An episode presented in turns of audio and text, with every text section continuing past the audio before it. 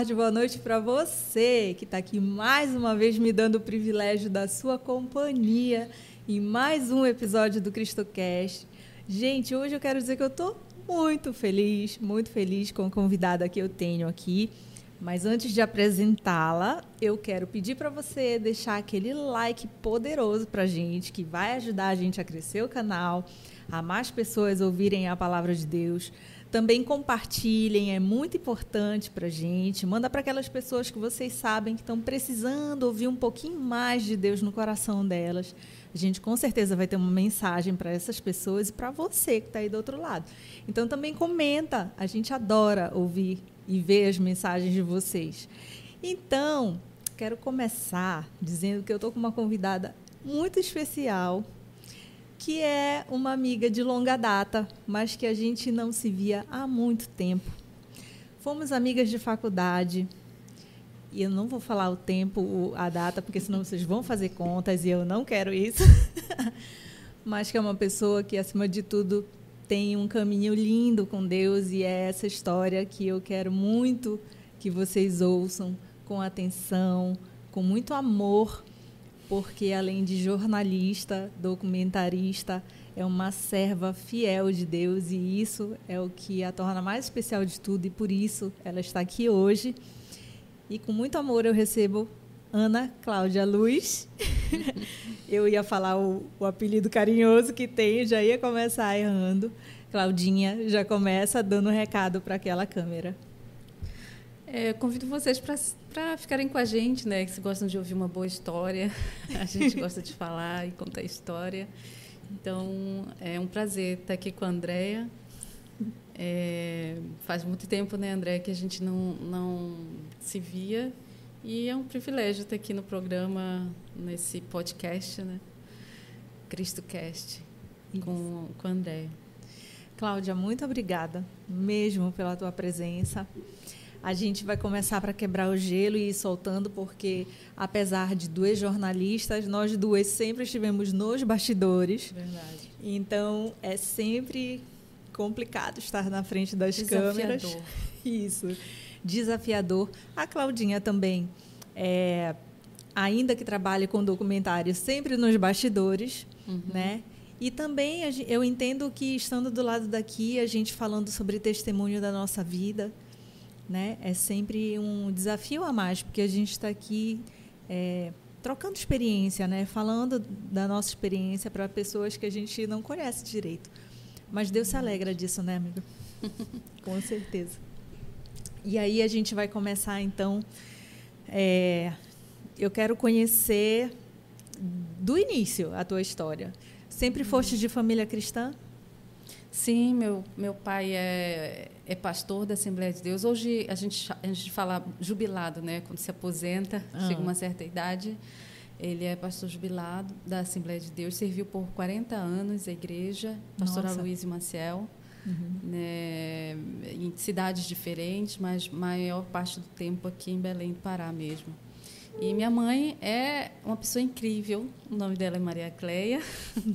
Eu tenho que falar dela que todo todo mundo fala assim, a esposa do pastor, né? E a esposa do pastor ela tem história, tem nome. Uhum. E minha mãe é uma pessoa maravilhosa que eu carrego é, onde quer que eu vá e sempre que eu falo da minha família, ela também tem que vir junto ali com meu pai. Que é uma grande missão. Ser Sim. esposa do pastor também não é, é fácil. e como funcionava na família de vocês?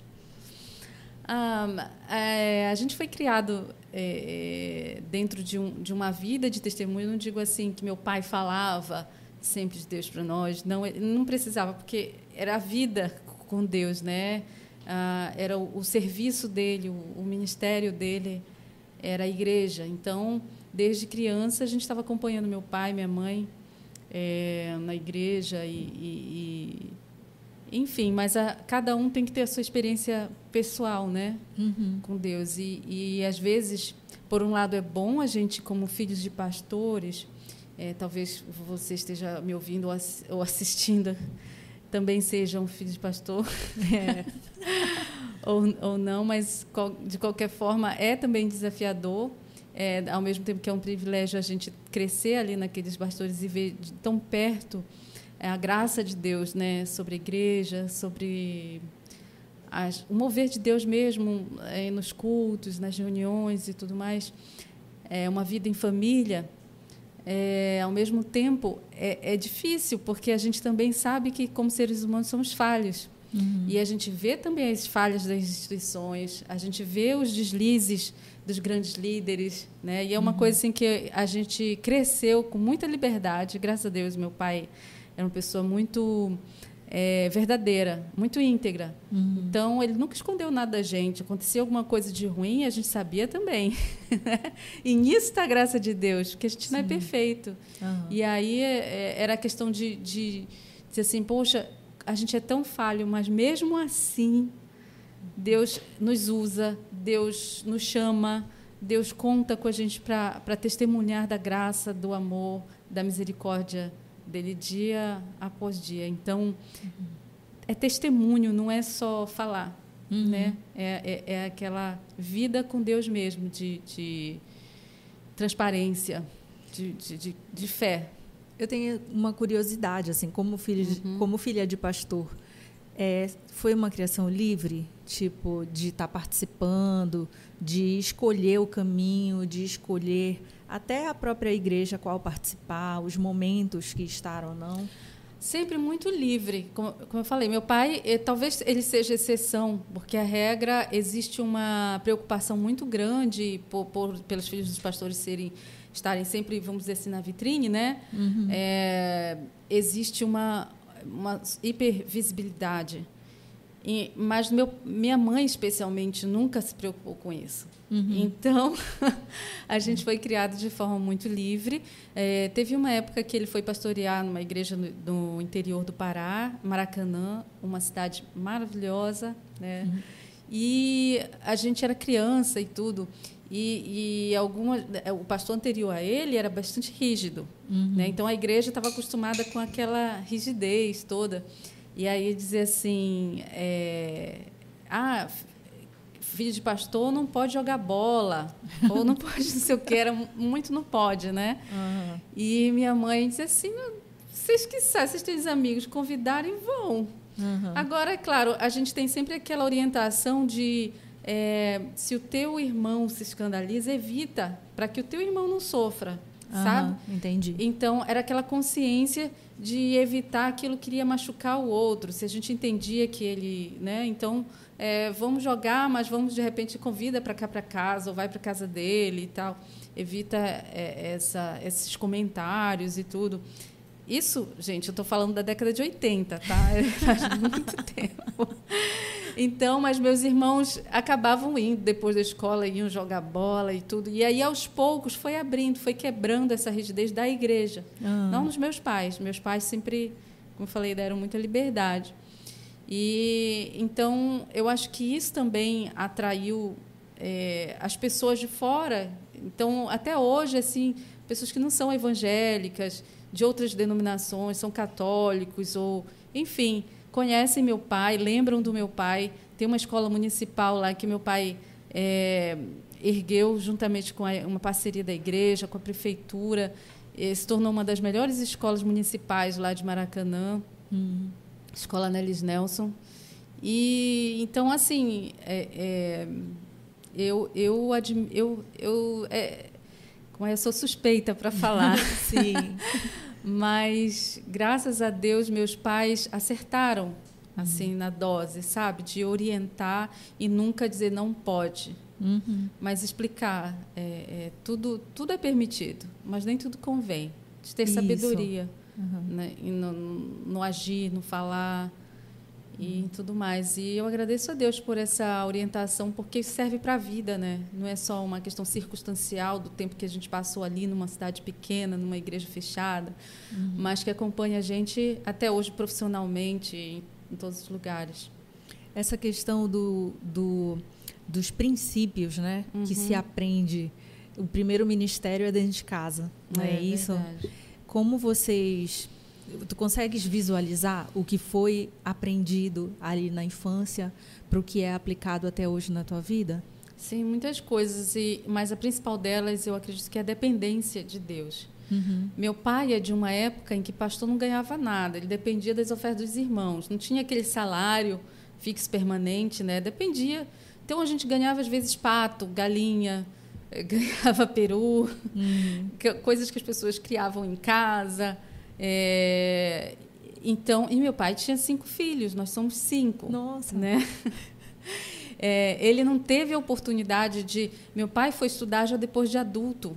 O pai dele morreu com, é, quando ele tinha cinco anos, depois uhum. de adulto, que um missionário de Barbados conheceu ele, né, falou de Jesus para ele, e ele conheceu a igreja em Belém. Meu pai é de São Domingos do Capim. Uhum é, de uma família que eu acho que é até meio de quilombos, né? Porque é uma família negra e a gente conheceu uma vez lá e tem gênio de farinha e falou assim: ah, os escravos fugiam para essa ilha chamada Betel uhum. e ali se fundou.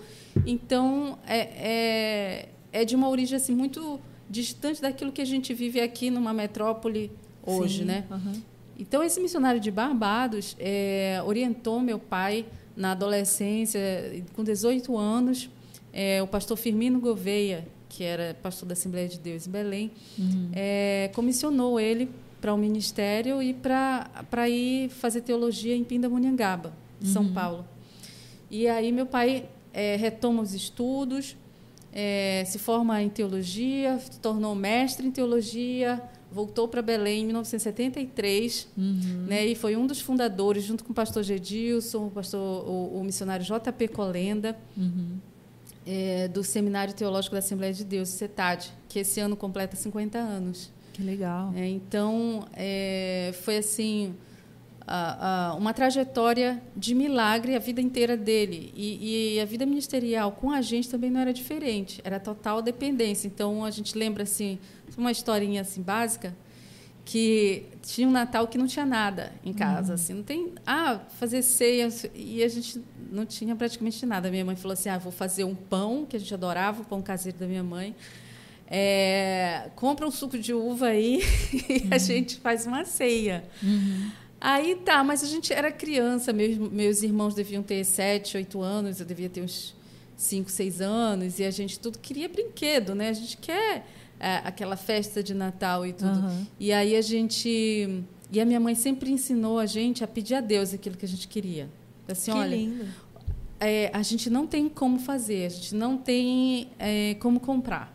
Uhum. Mas Deus é o dono do ouro e da prata. Você uhum. crê que Deus pode dar? Que você tem um pai no céu? Que lindo isso. Aí a gente falou assim, a gente crê, então vamos orar.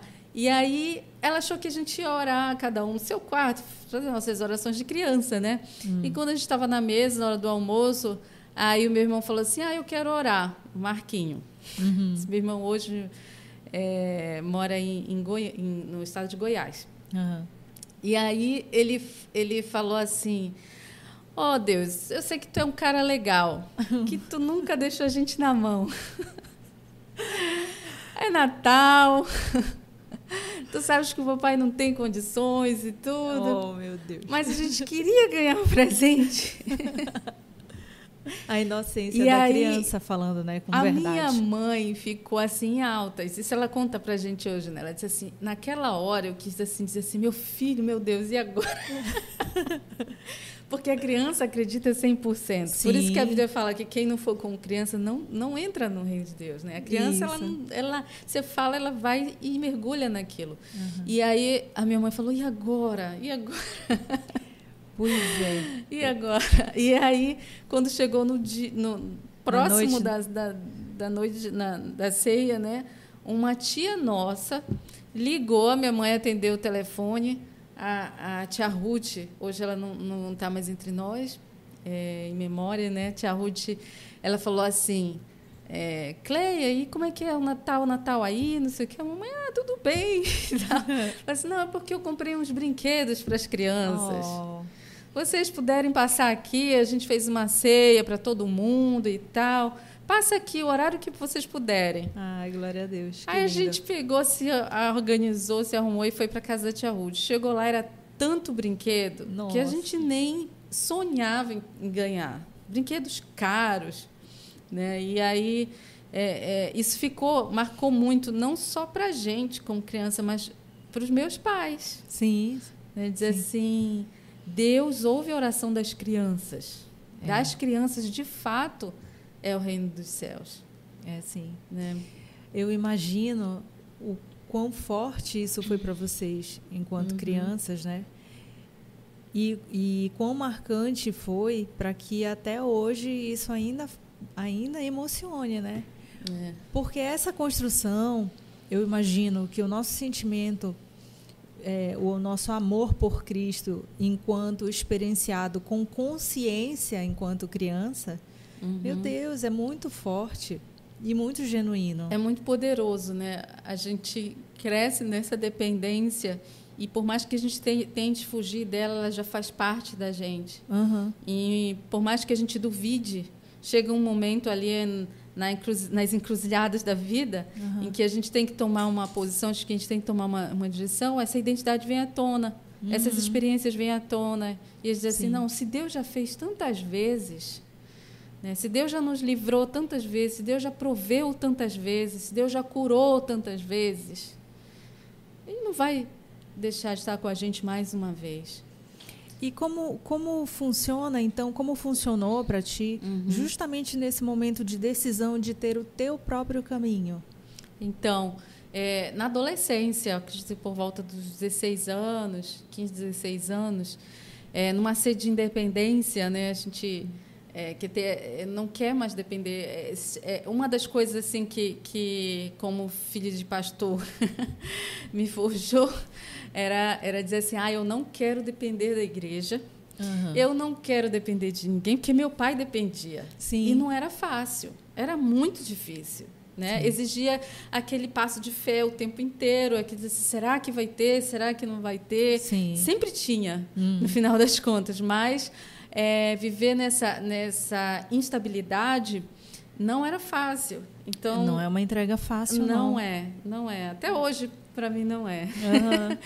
Mas é, quando chegou na adolescência, isso para mim era muito é, claro. Não quero depender da igreja, não quero casar com o pastor jamais.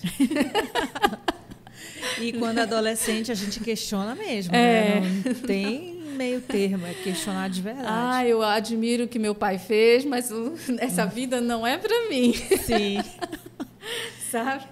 Então, mas é, Deus sempre me, me chamando, Deus sempre me mostrando um caminho diferente uhum. de tudo aquilo que eu estava atrás, né? É. Sabe quando fala assim em outros, em outras culturas, em outros povos, outras nações e e descobrir como é que é a igreja lá em outro continente. Sim. Isso sempre me encantou. Eu sempre tive essa. Tu tens essa memória de muito nova já ter esse Desde interesse. Desde sempre, é de, dessa dessa sede de ir além, de atravessar fronteiras, de, uhum. de, de, caminhar. E, e mas como que eu vou fazer isso, né? Então você tem que ser muito rica. Uhum. pois é. Tu vias isso como uma, uma possibilidade factível, assim? Tu via isso realmente? Só pela fé. Ah, então. Só pela fé. Na adolescência, Sim. eu diria assim, eu tenho que, que me formar em alguma... Primeiro, se eu quero ser missionária, que era o que eu imaginava, assim, né?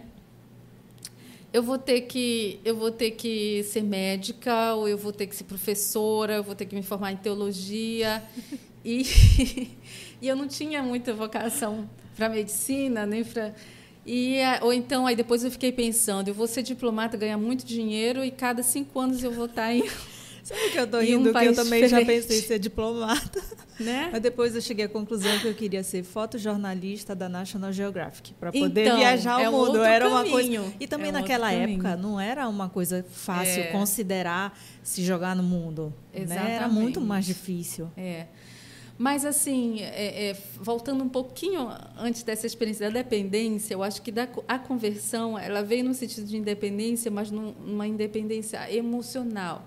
Ah. No, no, sentido de dizer assim, é, Deus é bom, Deus está comigo o tempo inteiro, eu sei que Ele faz isso, faz aquilo, mas eu não o vejo.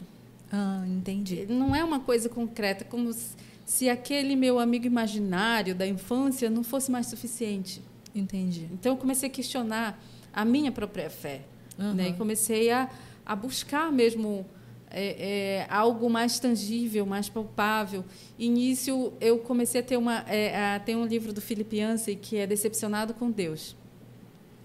Comecei a, a não cons conseguir mais enxergar é, esse Deus tão presente, uhum. né? E aí comecei, talvez isso eu, eu elaborei depois, né? Uhum. A substituir Deus por pessoas, né? Pessoas que eu admirava, pessoas e me causou muita dor, dependência uhum. emocional, é, transtornos. E aí, é, um dia que eu estava assim, muito, muito, muito quebrada mesmo, é, eu, eu entrei na igreja. Disse, é engraçado, por isso que eu te digo, sempre chega num ponto em que a gente volta para aquilo que no, né, nos forjou. Isso. E aí eu disse assim, eu vou, eu, é onde eu, eu ouvia Deus, né? Eu vou lá e, e eu entrei, era um congresso de senhoras. Ah. Aí aquele negócio, o que, que eu estou fazendo aqui? E nessa época a Assembleia de Deus estava fazendo assim grandes encontros de senhoras assim. E aí eu entrei de mulheres, né? E aí estava a Valnice Milhomens. Hum. E ela começou a falar sobre sacrifício, sobre a fé de Abraão. A fé de Abraão, ela era assim, é, é, vai para uma terra que eu te mostrarei. Tipo, deixa Isso. a tua parentela, deixa Só vai. Só vai. Só vai. Né? E no mas, caminho eu te mostro. Exato. Mas antes desse vai, ele teve que fazer um sacrifício. É. É, lembra que ele fez sacrifício aí apareceram umas aves de rapina que tentavam retirar e tal. E aquele, aquela aliança era eterna. Sim. Aí ela pergunta: Você já fez uma aliança com Deus? Aí eu comecei a pensar que, que eu estava fugindo de Deus, na verdade. Eu estava me escondendo, eu não queria saber de chamado. Eu não queria saber de ir desse chamado abrâmico. Eu não queria saber. Hum. Eu queria me esconder. Eu queria. Eu estava numa, numa fase assim de, de rebelião, vamos dizer assim, ainda que eu não entendo. Na época eu não tinha essa clareza.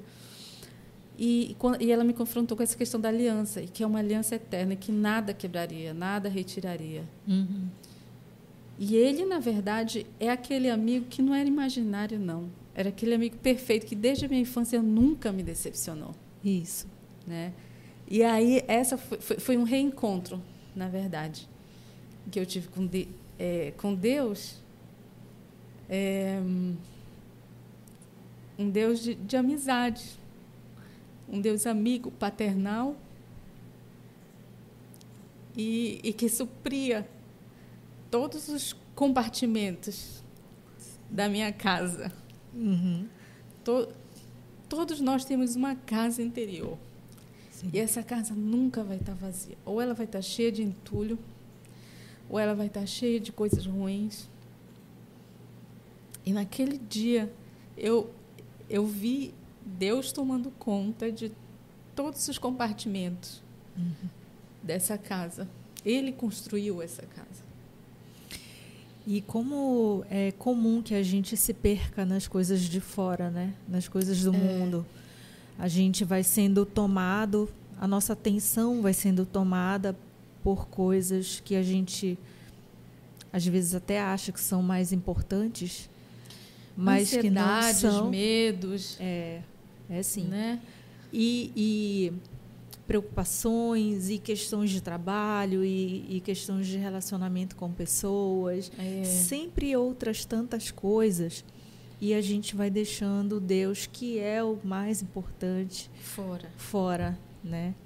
E a gente precisa passar por esse momento de confronto para poder é. trazer ele de volta para o centro de tudo, né? Isso. Como foi que tu lidaste com isso? Então, aí, é, é, e aí começou, assim, não só o, um, é que eu disse assim que conversão é um processo. Uhum. Né? A cada experiência você Deus se revela de uma forma diferente. Essa foi a, a forma mais é, surpreendente, eu digo, mais forte e, e marcante que Deus se revelou para mim. Mas é, em todo o tempo, em todas as minhas experiências, ele se, se manifestava de uma forma diferente. Eu, até hoje, eu digo que eu continuo me convertendo a esse Deus. Sim. Né? Que a gente, Paulo falava assim, que a gente é, aprende e continua aprendendo, né? vai continuar crescendo e aprendendo, nunca vai ter fim. Então, eu quero ser essa pessoa mesmo que não acha que sabe tudo, Imagine saber sobre Deus, ninguém sabe. Inson, é, ele é insondável, né? É. E por isso ele é Deus. Isso. Então, é, essa busca, eu espero que nunca termine. Eu, eu quero que, que eu te, é, ter mais sede de Deus. A minha oração é sempre assim, Senhor, me dá mais sede de Ti, mais fome de Ti. Uhum. Porque enquanto existir essa fome e essa sede, existe crescimento. Isso. Né? Então, é, é, uma busca por conhecimento, uma um desejo por, por, por justiça também porque às vezes a gente fala em Deus e aparece aquele reino encantado, né, e tudo, mas a, a Bíblia diz que o reino de Deus é, é, é alegria, é paz e é justiça. Sim. Não existe alegria sem justiça, não existe paz sem justiça. E qual é a justiça de Deus diante de um mundo de tanta destruição? É verdade. Diante, a gente está vendo agora Rio Grande do Sul, a gente viu hoje a Líbia, ontem a Líbia está tá tomada por uma enchente também. A gente viu o terremoto em Marrocos. Eu já estive em Marrocos, já estive no Atlas marroquino, onde foi o epicentro do, do terremoto. Uhum. E imaginar que aquelas famílias, é, é, muitas foram soterradas, né? Hoje tem mais de 2 mil é, vítimas do, do terremoto. É, e, e, a gente se pergunta é, onde está essa justiça. Eu sou uma pessoa que nunca te, tive medo de fazer perguntas. Acho que a gente não pode ter medo Nunca. de fazer perguntas para Deus. É. Né? E, e, e, aí Deus me traz assim, a, a, minha justi a minha justiça é Cristo. Tipo, pro, eu, eu vim, ele veio em corpo encarnado e sofreu e, e habitou entre nós, ele habitou em toda essa destruição. Sabe, quando Isaías falava assim, os meus, eu, eu vejo a terra e ela está cheia da glória de Deus. E o salmista fala, ele vem de um lado do Oriente para o Ocidente e o seu calor se estende como um noivo e ninguém escapa a esse calor, uhum. sabe? É, é, diante de tanto sofrimento, o Espírito Santo, o Espírito de Deus, ele ainda, ele ainda habita, ele ainda paira, ele ainda encarna na uhum. Andréia, ele ainda transmite palavras de esperança através de da tecnologia. Uhum. Ele envia pessoas de um continente para o outro para mostrar que existe esperança, que existe vida em meio à, destruição. E, e, e, o que foi o sacrifício de Cristo, se não isso? O que é a ressurreição, se não isso? Um, um, uma solidão extrema, uma escuridão extrema que foi o Calvário. E dali surgir vida e vida Sim. eterna. Né? Então, todo por trás de todo sofrimento, por trás de todo o calvário, existe uma mensagem de redenção, de vida, de esperança, de amanhã. Existe um amanhã, existe Isso. um amanhã. E nós somos mensageiros né, dessa verdade. É. É, é, então, assim, uma experiência recente, é, eu estava na UNAMA com a professora Renata, Renata Ferreira, eu acho. Hum. E ela ela me chamou para a gente fazer, para eu falar sobre o meu último documentário que foi sobre ciganos na Rússia, uhum. é, a comunidade cigana na Rússia, né? Eu trabalho de um ministério lá com a comunidade cigana. E aí ela falou assim, um, ela abriu para as perguntas e um estudante falou assim, diante de tanta coisa difícil que tu vês no mundo inteiro, eu já trabalhei com tráfico humano, já trabalhei com crianças órfãs, você, você não é, é não chega a duvidar de Deus diante de tanto sofrimento? Aí eu disse, eu disse não, por incrível que pareça, é o contrário. Porque como pode, como pode diante de tudo isso, Deus me traz de Belém do Pará, eu quem sou eu, né? Sim. Tô lá em Moscou, numa periferia da Rússia, trabalhando com pessoas de outras nacionalidades que estão lá há mais de 25 anos. O que eu penso é, ele nunca se esqueceu de nós. É verdade. E, e, essa lembrança ela é tangível. Essa memória, essa verdade de Deus em todos os lugares, em todo o tempo, através de pessoas simples, através. Eu sempre brinco assim, através de pessoas medíocres como eu, Sim. ela é real. Uhum. Eu, eu posso testemunhar disso. É, através da minha própria vida. Os improváveis, na verdade, né? Somos todos improváveis é. e ele, ele nos escolhe. Exatamente tu consegues visualizar, assim, é uma coisa que, que eu tento ficar atenta uhum. o tempo inteiro. Assim, é, o momento onde a gente passa pelo confronto, né? aquele momento que a gente tem de repente uma grande dor, uma grande decepção, que é o momento onde ele vai chegar no nosso coração para mexer realmente, e o caminho que a gente faz, que a gente é. vai percorrendo uhum. até o ponto que estamos, vamos dizer assim. Uhum. É, também acho que a gente nunca para, uhum. né? Não existe um testemunho de começo, meio e fim, uhum. né? Eu acho que a, tem o início. É. E a gente continua nesse testemunho enquanto nós ainda tivermos realmente essa sede de viver com Deus. É. Né? Nós, como seres humanos, somos seres complexos, a gente tem áreas da nossa vida. Uhum. Né? E cada área dessa precisa ser convertida. Isso. Né? E aí, cada experiência traz para a gente um confronto diferente, traz uma, um desafio novo, uhum. aonde a gente depende cada dia mais de Deus para resolver, para superar, para caminhar, uhum. né? É, é, enfim, é, é, no fundo, no fundo, é um grande mistério. A fé é um grande mistério. É um grande mistério. Não é, não é. é aquela. Eu, eu amo a Clarice Lispector, os livros dela gosto muito. E tem um que é a Clarice na cabeceira, onde é, são artigos de jornais, convidaram uhum. ela para atuar como jornalista uhum. né, e cobrir as matérias, só que ela nunca conseguia escrever de uma forma referencial totalmente. né? Ela transformava num o verdadeiro... Dela. É, e ficava maravilhoso. Mas é, tem uma, uma da, da, da, das questões que ela, que ela cobre, ela diz assim, eu queria ser uma pessoa de fé. Ela falou, eu queria tanto acreditar, oh. sabe? E, e, a gente não sabe por que eu acredito ou por que a Clarice não acreditava. Eu, eu, não, eu não entendo, eu não sei entender é. esse caminho. Eu só sei, como diz o Chicó do, do Suassuna, só sei que foi assim. Isso. Eu só sei que pela graça, que é o que a gente não é. merece, que a gente não precisa fazer nada em troca, que não existe nada do que a gente faça que vá fazer com que isso aconteça, é. ela acontece. É. Sabe? Mas a, uma coisa é certa, a, a, Bíblia fala que a fé ela vem pelo ouvir. Uhum. Ouvir as palavras de Cristo, ouvir a verdade. Né? É. Então, a, talvez a, a, Clarice não denominasse fé aquilo que ela tinha. Uhum. Mas eu acredito que todo mundo tem lá no, no fundo, no fundo, aquilo que, que vem lá desde o Éden, desde a origem. Sim, sim. um, um print uma digital de Deus, sabe? Uma busca constante que não consegue denominar como Deus. Paulo fala como cegos no escuro tateiam, mas não conseguem designar como Deus. Uhum. E, e, enfim, eu acredito muito nisso e eu sou apaixonada por essa busca. Sim. Eu tenho muitos amigos que, que não creem e, e eu os amo profundamente uhum. e amo conversar com eles. Compreendo como é. Eu, eu brinco da seguinte uhum. forma eu digo que as pessoas que se declaram ateus são ficam numa posição muito confortável, porque tem um monte de cristão para orar por elas, oh, entendeu? então eu tenho inclusive grandes amigos que são ateus. E eu falo vocês estão muito confortáveis porque vocês sabem que a gente está orando por vocês.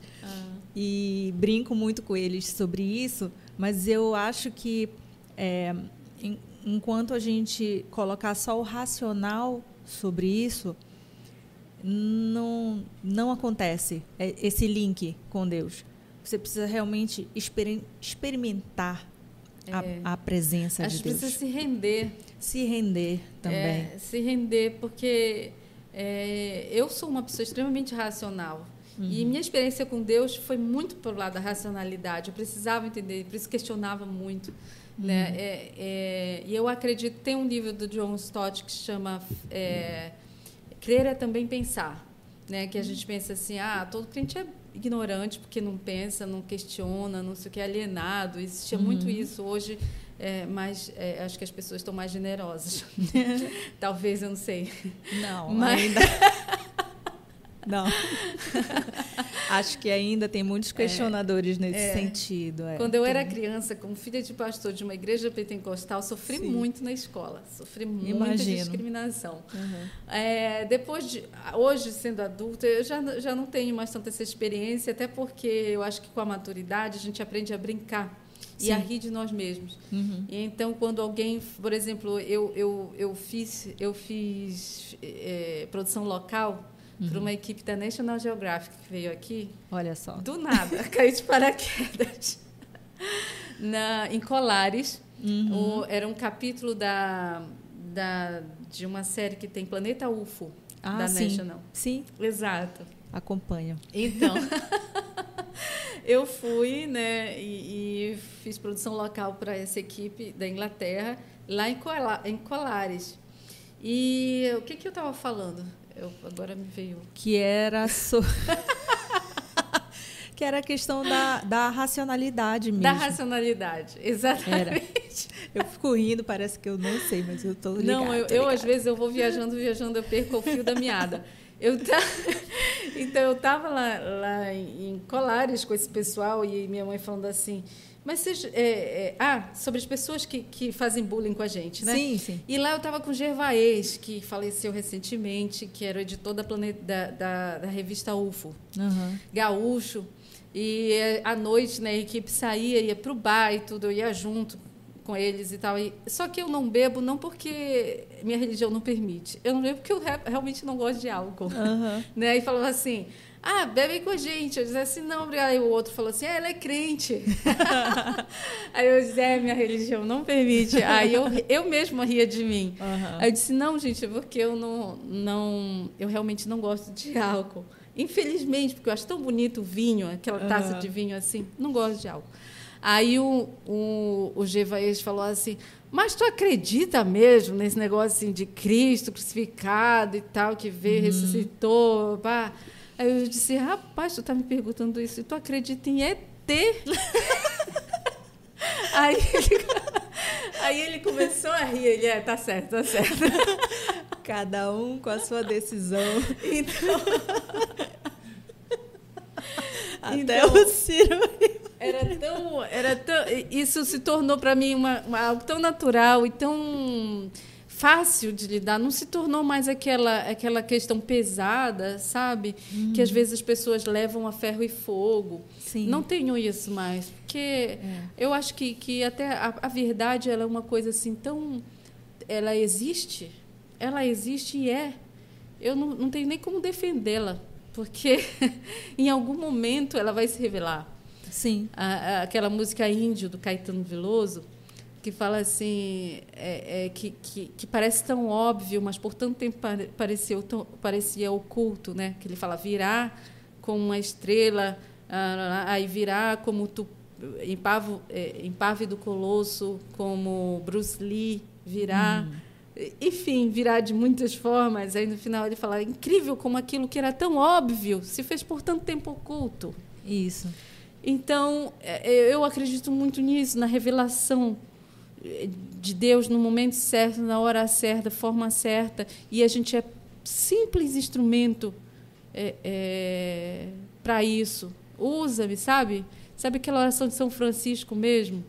É, é dura, mas é. eu quero ser é, esse onde há desespero que eu traga alguma coisa boa, onde há Isso. tristeza que eu traga alegria, onde há confusão que eu seja paz. Bem-aventurados pacificadores. Isso. E aí é realmente uma decisão nossa, né, enquanto uhum. cristão, buscar qual é o nosso propósito diante do que Deus espera de nós, assim. Uhum. Só que até que a gente encontre o nosso propósito, a gente precisa primeiro buscar a nossa identidade em Deus. Né? A gente sempre fala sobre isso aqui. Como é que se descobre essa identidade? E a partir daí, como encontrar o seu propósito? Tu uhum. tens uma história sobre isso, né? Tu tens uma missão sobre isso. Quanto tempo, quanto tempo tu começaste? consegue puxar pela memória? Porque eu sou péssima de, de, datas. Não é assim, é uma coisa que acabou sendo muito natural, uma, as, as identidades quando a gente quando elas são construídas, né? É, é, algo que vem como assim, ah, desde sempre tu tiveste essa essa essa vontade, essa curiosidade de conhecer outras culturas, desde sempre. Então, é, é, esse meu chamado de transcultural que, que eu digo assim, ele permearia qualquer profissão que eu, que eu tomasse, mas é, eu acredito que todos nós temos uma vocação. Uhum. A gente tem alguma coisa que a gente descobre e é feliz e é inteiro com aquilo, fazendo aquilo. É, eu gosto de audiovisual, eu gosto de produzir audiovisual, eu gosto de, eu, eu gosto de contar história através uhum. do audiovisual. Então, eu descobri isso até, apesar de sempre ter feito, trabalhado no jornalzinho da igreja é, é, e outras coisas assim, eu descobri mesmo isso dentro da universidade. Até a véspera do vestibular, eu não sabia o que eu queria fazer. Não sabia mesmo. E aí, no aniversário que eu estava na véspera, um amigo meu que é jornalista também, ele falou assim: e aí, é, tu já sabe que tu vais, vais fazer o vestibular? Eu disse: ainda não. Ele disse: mas amanhã é o último dia da inscrição. Aí disse, ah, mas eu estou em dúvida entre isso, isso, isso. Tudo a área de humanas e letras, umas cinco cursos. E fora que eu fazia música no conservatório. Nossa. Aí, e me inscrevi para música na UEPA. Aí o, o, esse meu amigo falou assim, é, tu quer um conselho? Se fala, eu qualquer estou tá me servindo. Ele fala, faz comunicação. Aí eu disse, como é que é comunicação? A gente não ouvia muito falar, né? É. Não sabia como era que chega, era a carreira do jornalista se iniciava. Na nossa época, acho que só tinha esse curso na federal. Era. Né? E aí eu, ele falou assim, é, porque a comuni... eu disse, mas por que comunicação? Ele falou assim, ah, na comunicação você entra, aí lá você estuda a história, você estuda a política, você estuda filosofia, arte, você estuda é, é, de tudo um pouquinho. Depois de dois anos, você escolhe se você encaminha para jornalismo ou para publicidade, mas é tudo dentro da área audiovisual e tudo. E eu sei que tu já escreves o jornal da igreja e tal. Que tal experimentar? Hum. Aí eu disse, é, eu acho que é por aí mesmo. e aí eu, eu me inscrevi. E para minha surpresa, eu não passei. não passei no, de primeira no vestibular. E aí eu fiquei é, é, meio que foi estranho, porque assim, lá em casa, meu pai, como não tinha dinheiro, ele dizia assim: olha, universidade pública, eu vou fazer. Minha mãe vendia é, é, lanche na, na, no seminário teológico, fazia uhum. de tudo, eles faziam de tudo para a gente ter escola particular para conseguir passar no vestibular. Uhum. Né? Falei assim: se, eu me sacrifiquei a vida inteira, vou agora a universidade é pública, se não for pública já era, não tem outro uhum. jeito. E aí foi assim, meu irmão passou arquitetura, meu segundo irmão passou arquitetura. aí eu fui me inscrever no jornalismo e não passei, né? Hum. Aí eu fiquei, gente, e agora? Já era para mim. Aí meu pai falou assim, ó, e também tem outra coisa, não passou, eu não tenho como continuar pagando. Então, escola, né? Estuda, uhum. é, estuda por conta própria. E aí eu, eu sempre nas férias eu estava com a Jocum, Jovens com Missão, que é uma organização missionária, uhum. que eles fazem cursos de férias. Né? E aí eu comecei a trabalhar com, com o pessoal da Jocum, Kings Kids. Passei seis meses que eu ia para curso de férias, ah. estudar não, né? Mas aproveitei os seis primeiros meses assim e foi uma experiência muito de busca em Deus dessa identidade. E aí quando foi no segundo semestre, meu pai chegou comigo e falou assim: se você quiser eh, fazer um intensivo, eu te matriculo no intensivo. Aí eu disse: ah, eu quero. Aí eu fiz o intensivo, onde eu conheci até uma amiga minha, que é até hoje a Aline Miranda, uhum. é, no, nesse intensivo, e a gente passou junto é, em jornalismo para a Federal. Uhum. E aí, e, mas assim, foi incrível como que o fato de eu não passar não me esmureceu dessa, dessa desse caminho. Eu disse não é isso mesmo que eu quero. Cada vez eu tive mais certeza de que era essa área da comunicação que mais se parecia comigo. Uhum. Se é isso que eu quero. E aí, quando eu entrei, a orientação, né, eles perguntam assim, ah, de quem aqui ia fazer direito? Quem aqui ia fazer medicina? Um monte de gente levanta a mão. Ninguém ia fazer comunicação. É. né? Impressionante, é. André, é. isso. E aí, no final das contas, a gente se encontra mesmo no, no curso. Parece que o curso foi forjado para a gente, né? Eu ia fazer odonto. Nada então... a ver. Exatamente. Cada um ia fazer uma coisa diferente. E aí, cada tempo que passava, aí lá dentro eu encontrei a Aliança Bíblica Universitária, a ABU, uhum. eu não conseguia ficar assim, sem as, tinha essa questão de, de desconectado, de, né? É, de Deus, sabe? E aí eu tinha uns amigos cristãos e a gente se reunia para orar. A gente orava, se reunia, conversava, orava. Mas que bom que tu conseguisse isso na, na universidade, porque Foi.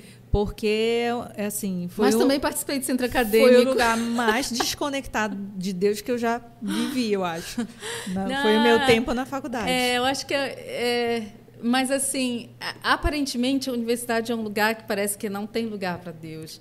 mas é, foi um lugar de uma experiência de como a gente fala de ver um outro lado né Sim. Gente, é uma experiência diferente com Deus É. que eu tive além dessa conexão aí com os, com os amigos e tudo eu fiz parte do centro acadêmico do Uhum. CACO e numa época que foi bem complicada chamava Uhum. o reitor de interventor aí Lembro. Lembro dessa então, aí teve uns protestos lá e, e a- eu apareci em algum momento em algum dos jornais e, e aí meu pai recebeu uma enxurrada de críticas. Ah, sua filha estava lá com parte daquele movimento e tal. E para mim foi meio difícil conciliar, sabe, as coisas, mas ao mesmo tempo é, é, foi aonde eu tive coragem de me expor, de ser muito verdadeira, porque as propostas que eu trazia para o centro acadêmico, eles achavam que não era o momento. Né? Eu trazia sempre uma proposta de, ah, vamos fazer um mutirão, vamos é, reformar esse, esse- esse pavilhão, vamos sei o quê. Eles não, eles achavam que a obrigação era da, da reitoria que recebia uma verba para isso, não fazia.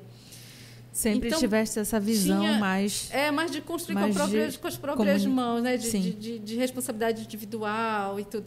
E aí, mas é, isso não era também uma barreira para que eles me aceitassem. A gente Aham. conseguia conviver e quando chegou no fim, aonde as coisas é, se complicaram um pouco para mim, porque, enfim, até para a Polícia Federal por destruição de patrimônio público, o meu nome foi. Olha, teu pai teve muita paciência. Eu fui buscar Deus, aí Deus me respondeu. Em João fala assim: esse é, essa é a resposta que transforma o mundo, falando sobre o amor de Deus. Esse é o amor que transforma o mundo. E naquela hora eu entendi que ali não era a minha missão, não era ali o meu lugar. E aí eu, eu cheguei com com o meu centro acadêmico e falei que eu precisava me desligar do centro acadêmico. E eles falavam assim, mas por quê? Você está indo tão bem, não sei o quê. Aí eu dizia, assim- aí eu, eu fui honesta, muito transparente, falei assim, porque você sabe que, que eu sou evangélica, né? Sa- Sabe, sabe que eu sou cristã. sabe? Pois é, eu fui orar. E Deus falou comigo. Aham. Deus falou que, que essa é a força que transforma o mundo, é, é o amor, gente. Eu não sou para esses movimentos quebra-quebra. não tô para esse. Pelo menos nesse momento, não é esse meu ministério. Até tem dia que a gente está como E Pedro, eles- né? Mas e tu tem sabes que, que eu fui transparente, tão honesta com eles, que eles, eles ouviram Olha só. eles respeitaram, eles, eles deram ouvi, uma, um ouvido a não só ouvir, ah, tudo bem, isso aqui. eles foram atentos. Uhum. Eles disseram muito obri- obrigada, obrigada por ter sido honesta com a gente. Obrigada por ter falado tudo isso. Eu acho que no fundo eles sabiam que foi difícil para mim. Uhum. E aí disseram assim, olha, as portas estão abertas. Quando você quiser voltar, pode voltar. Eu disse, tá bom, muito obrigada. Mas aí tu já tinhas conseguiste esse direcionamento. E como foi que tu chegou na decisão das missões? De começar. Ah, de ir para outros lugares. de ir pra outros Nesse lugares. período que eu estava na universidade, no início ainda teve uma greve. Sim, gigante. eu lembro. A gente É. entrou e logo teve uma gigante. greve. Foi. E aí a gente tem duas, duas coisas para fazer. Ou a gente esmorece, né, fica assim triste ah, e tal, é, bloqueia os, os planos, os sonhos e tal. Ou a gente vê outras coisas para fazer. Isso. E como eu já tinha passado de certa forma por isso, quando eu não passei no vestibular, Aham. eu, eu comecei a, a frequentar os lugares que eu queria frequentar e não podia por causa da universidade, né, que não conciliava e tal. Então eu eh, na Jocum tava, tinha uns cultos na quinta-feira à noite. Aí eu fui para um desses cultos e eles lá tinham uma equipe que ia para o oeste africano, era Misericórdia para a, para a África. Aham. Uma equipe de estudantes, eh, de profissionais da área de saúde, queria fazer eh, 30 dias de misericórdia, trabalhos de, na área de misericórdia eh, na, no, no oeste africano, Senegal, Guiné-Bissau e Mauritânia. Aham.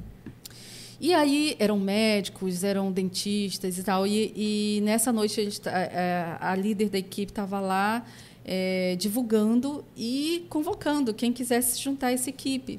E aí eu pensei, eu disse, ah, eu queria tanto ir, seria tão, tão legal poder ir e registrar tudo que eles tão, vão fazer lá e tudo como deve ser isso. E, e assim, só pensando, sabe? E a coisa acontecendo lá na frente. Quando foi no final, o nome da, da líder Rita, a, a Rita chegou comigo assim, a, oraram, né, pelo, pelas pessoas que, que foram à frente, pelas pessoas que iam, que foram comissionadas e tudo. Aí ela falou assim: a gente está querendo muito que, que alguém, algum jornalista, alguém da área de comunicação fosse com a gente. Olha só. Aí ela chegou comigo e falou assim: me, me falaram que você é jornalista. Eu falei: não, eu sou estudante de jornalista no início ainda. Hum. Eu disse: estou no início ainda. Aí falou assim: você gostaria de ir com a gente? Aí eu disse: eu não posso.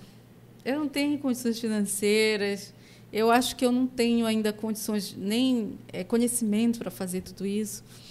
Aí ela falou assim: Mas eu não estou perguntando se você pode, eu estou perguntando uhum. se você gostaria. Aí eu disse: Eu gostaria. A pergunta certa e tu né? estavas dando a resposta é errada. errada. e muitas vezes a gente faz isso. É, fazemos, né? verdade. Aí eu disse, eu disse, tá certo, eu quero. Aí ela falou assim, então vamos orar. E a gente começou a orar.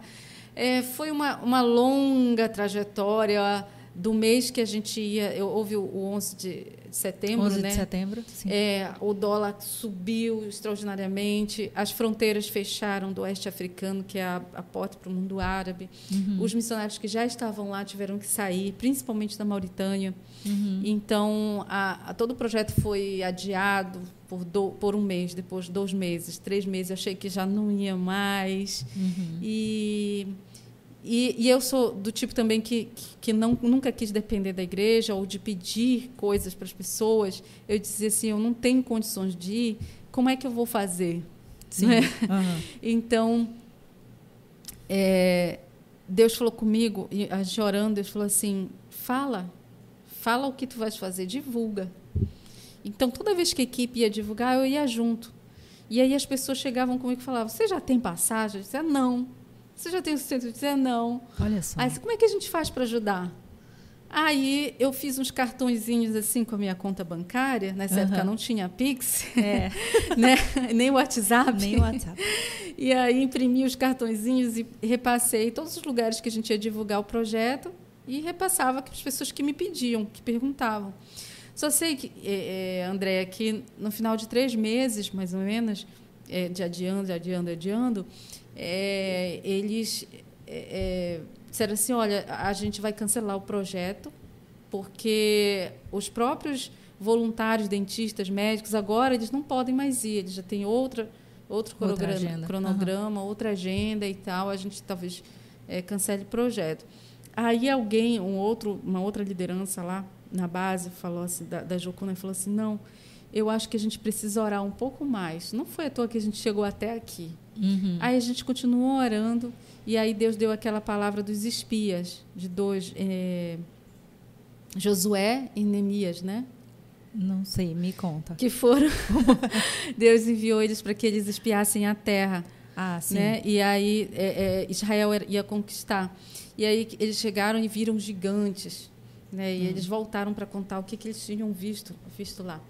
E aí é, é, essa pessoa trouxe essa palavra e falou assim: é, é, a equipe não vai, mas a gente tem condições de enviar pelo menos duas pessoas. Uhum. Quem tiver condições de ir, vai. E aí eu fui olhar minha conta e tinha exato um montante. Eu não sei quem depositou, eu não sei quanto depositou quem, porque a gente distribuiu em tantos lugares e foram uhum. um processo tão longo de divulgação. Então, eu só sei que tinha o, o montante exato da viagem. Nossa. Né? E aí eu, que não era da equipe, e mais uma outra estudante, fomos nós duas, eu e, e Heleninha. E aí a gente foi, é, é um país de fala francesa, primeiro Senegal, né? Eu não falava francês. Uhum. Lá um missionário da Bahia, Milena, foi receber a gente no aeroporto mas foi um desafio gigante, imenso. Nem equipamento eu tinha, eu pedi emprestado, câmera naquela época. É, uhum. Eu, eu, eu, não pareço tão velha, mas eu já sou uma pessoa vivida. Ainda era VHS, tudo analógico.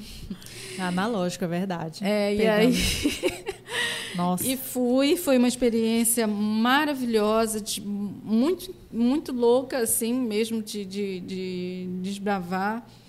Dakar, depois Guiné-Bissau, fui de carro Clandor, que é um, uma espécie de táxi que cabe é, teoricamente cinco pessoas uhum. e entrar sete pessoas uhum. num carro e, e, vai de um país para o outro. E passei um Natal em Guiné-Bissau, num vilarejo chamado Gabu, uhum. e junto com um pastor presbiteriano que nunca tinha visto na vida.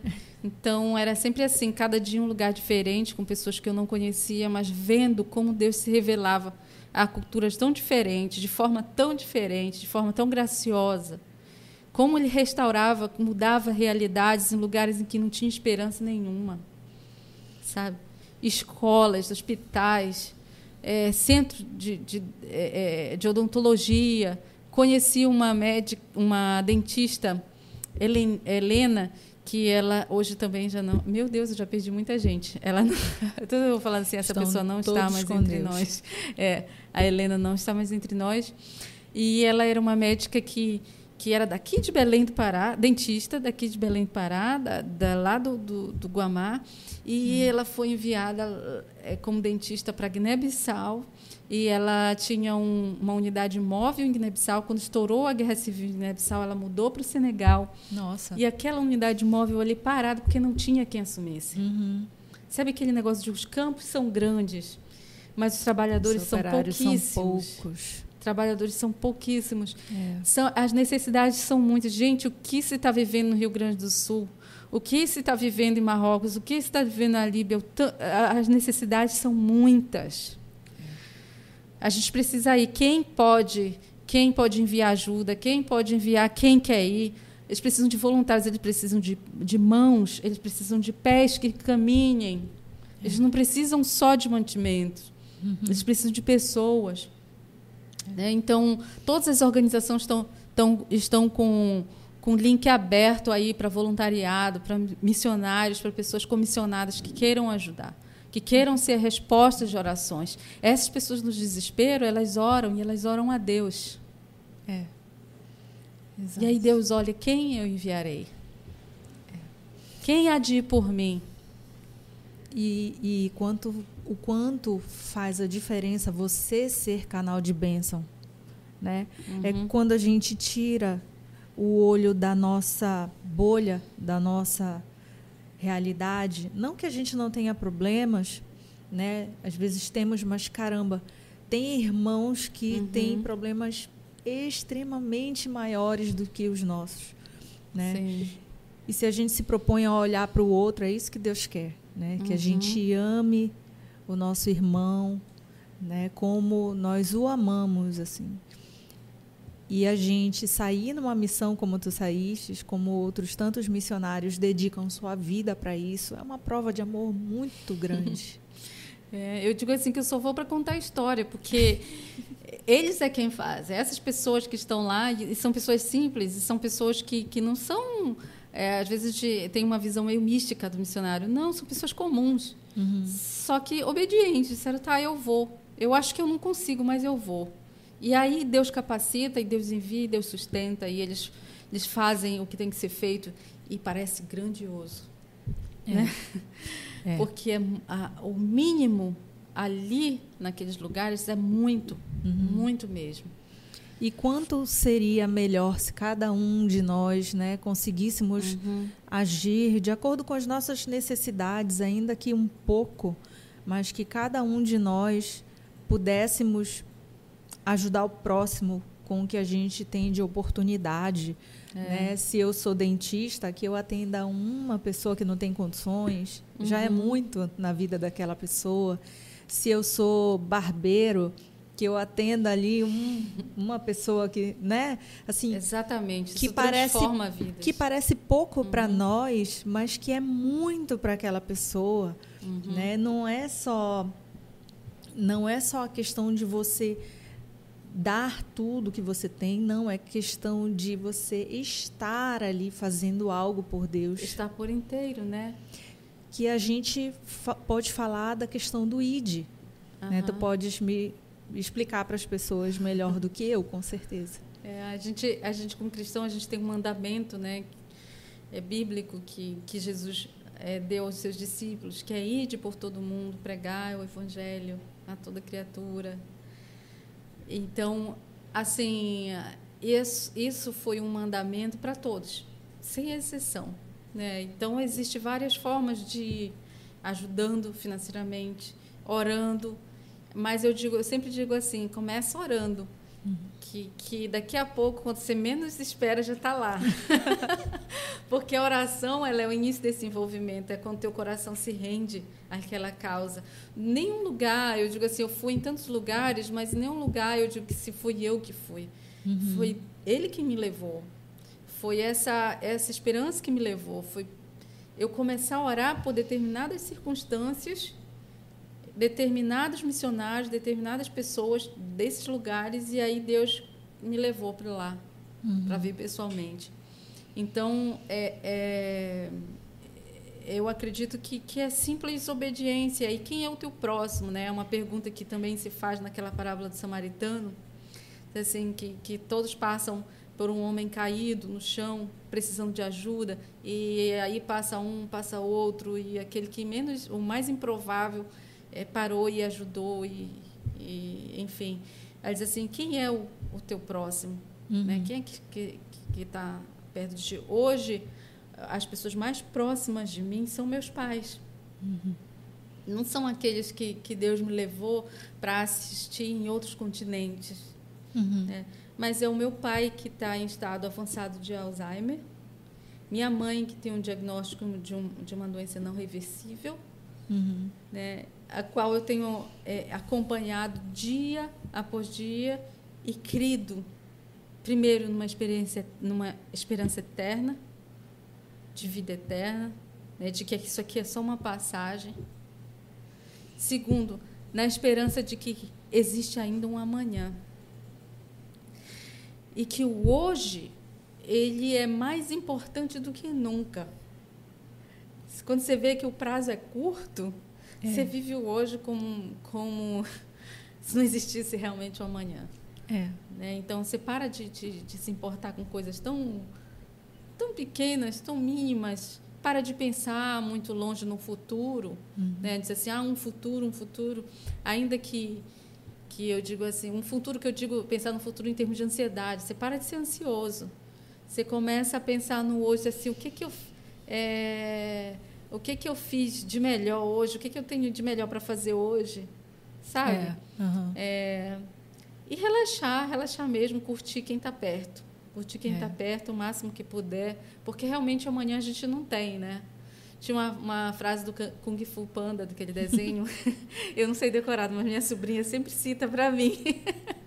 que é alguma coisa assim de que o passado já não tem mais, o Isso. futuro a gente tem e o presente é um presente. O Isso. hoje é um presente. Hoje é um presente. Né? É. Então, é. que a gente consiga desfrutar hoje como, como um presente e ver quem é que está próximo da gente. E ser hum. inteiro é um desafio acho que o maior desafio dessa geração hoje é estar presente. Sim. Né? Concordo completamente. Muita mídia social, muita coisa, Sim. muita informação. O maior desafio é estar presente. O outro é enxergar quem está próximo. Uhum. Porque a sua cabeça agora, olha, vive baixa. Isso. Vive olhando para baixo ou olhando para um horizonte que nunca chega, que é a grama do vizinho. É. Né? É. Com certeza. então, acho que o maior desafio mesmo é o aqui e agora, né? Com certeza. É, e então, nem sempre foi fácil para mim falar isso, não. Foi um processo também longo de alguns anos de entender que esse momento é o meu aqui e agora. Uhum. E esse aqui agora é mais importante do que tudo que eu já fiz antes e de tudo que eu posso fazer depois. E tu foste, tu foste trazida de volta para algo que, como tu disseste, é o início, é, é a tua essência inicial, né? Que é, é o seio da tua família. É. Agora para para cuidar, para zelar, né? Para para entregar para Deus assim, né? É muito bonito o que tu tens vivido nesse momento e que bom que tu tens a clareza da necessidade de estar cada vez mais conectada e mais presente, né? É um desafio para todos nós. Uhum. Claudinha, estamos finalizando, infelizmente, porque a gente gosta de conversar. É, tem muita história. Muita história. Eu que quero começar a conduzir assim para o final, mas perguntando por que vale a pena crer. É uma pergunta difícil, né? É. é difícil. É, em todos os sentidos. Eu acho que é, já não se separa mais crer e ser. Né? Não, não tem mais essa, essa separação. A partir de que, que a gente é surpreendido, tem um livro do C.S. Lewis também que fala Surpreendido pela Alegria, uhum. que é a uhum. história de conversão de um ateu. Ele era um professor de Oxford, ateu, e, e tem uma experiência pessoal com, com Jesus, né? E, e, aí ele escreve essa autobiografia que o nome é Surpreendido pela Alegria. Então acho que a partir de que a gente é surpreendido uhum. por essa existência, é, a gente não consegue mais, mais separar é, fé de, de pensar. Uhum. Está permeando tudo, existir, permear tudo é, o que a gente é, o que a gente diz, o que a gente, as coisas como a gente enxerga, a gente enxerga de, sempre é, de duas formas, né? A gente é, tem, a gente escuta de duas formas, a gente escuta o mundo, escuta o espírito, a gente interpreta todas as coisas é, à luz da ciência, à luz da Bíblia. É. E elas dialogam, elas não degladeiam a realidade ela não degladeia com a fé. Acho é. que a é. gente chega nesse, nesse ponto de naturalidade.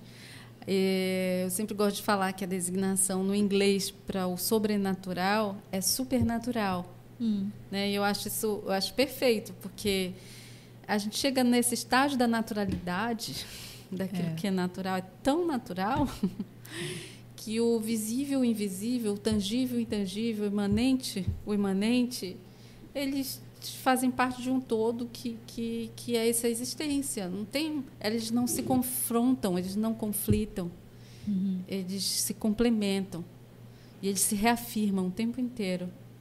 É. E para a gente finalizar, tem uma provocação do bem que eu sempre faço. Deus existe, eu posso provar. Como é? Deus existe e eu posso provar. Como tu me responderias isso? Deus existe e eu posso, posso e eu provar. posso provar. Eu não posso provar. eu posso experimentar. Isso. Você pode experimentar. Qualquer um pode experimentar. Não é. tem favorito de Deus. A gente fala em escolhido dentro de uma leitura antigo testamentária, mas uhum. todos nós Todos nós, sem exceção, estávamos ali na, na cruz de Cristo, estávamos com Cristo, na, na seu sacrifício e na sua redenção. Basta crer. É. é Basta assim. que simplesmente. É simples, é tão simples que ninguém acredita. É, é verdade. então, eu acho que, que não existe ninguém especial para Deus. Todos nós fomos feitos a sua imagem e semelhança. Uhum. E se a gente restaurar essa, essa esfera da humanidade, esse retrato da humanidade, que é a divindade, a gente não vai fazer mal para o próximo. É. Porque ele é a imagem e semelhança de Deus. Isso. Eu vou tá, estar tá machucando o próprio Deus.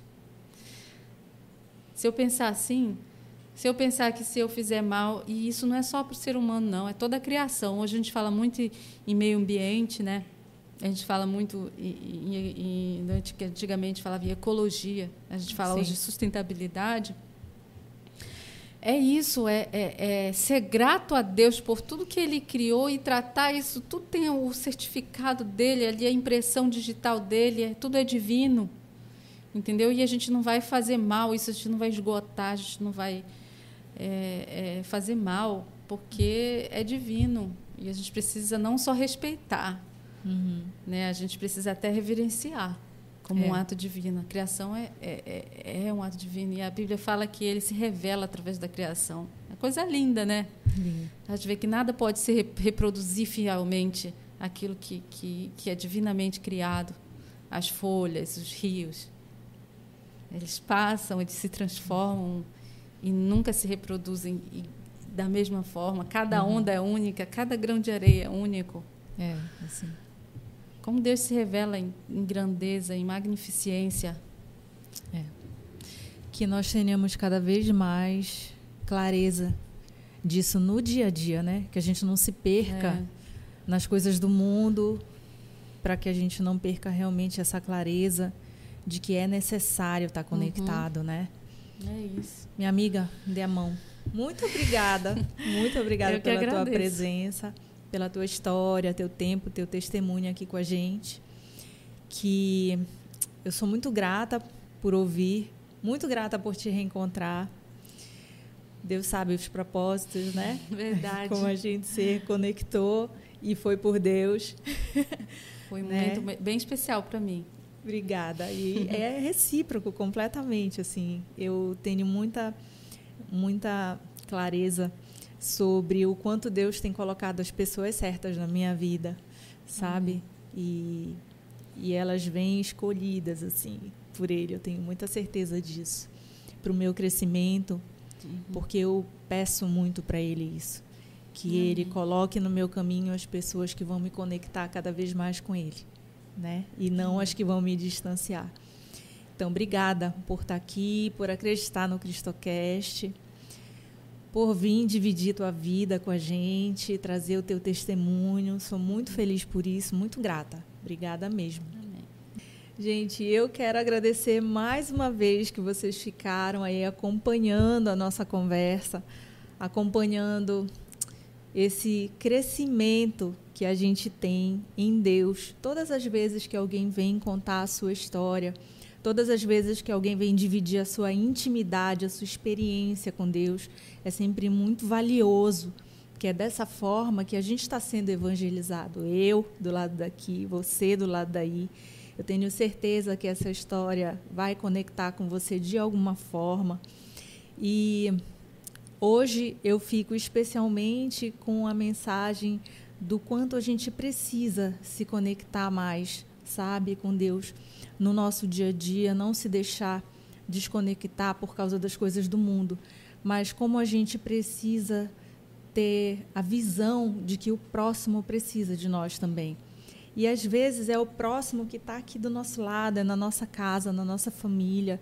A gente precisa sim cuidar desse ministério zelar pelas pessoas que estão próximo, nossos pais, nossos irmãos, sabe, as pessoas com quem a gente convive e a partir dali a gente ir caminhando um pouquinho mais distante, um pouquinho mais distante, servindo e preparando todo esse, todas essas pessoas para que a gente entregue a Deus cada uma delas.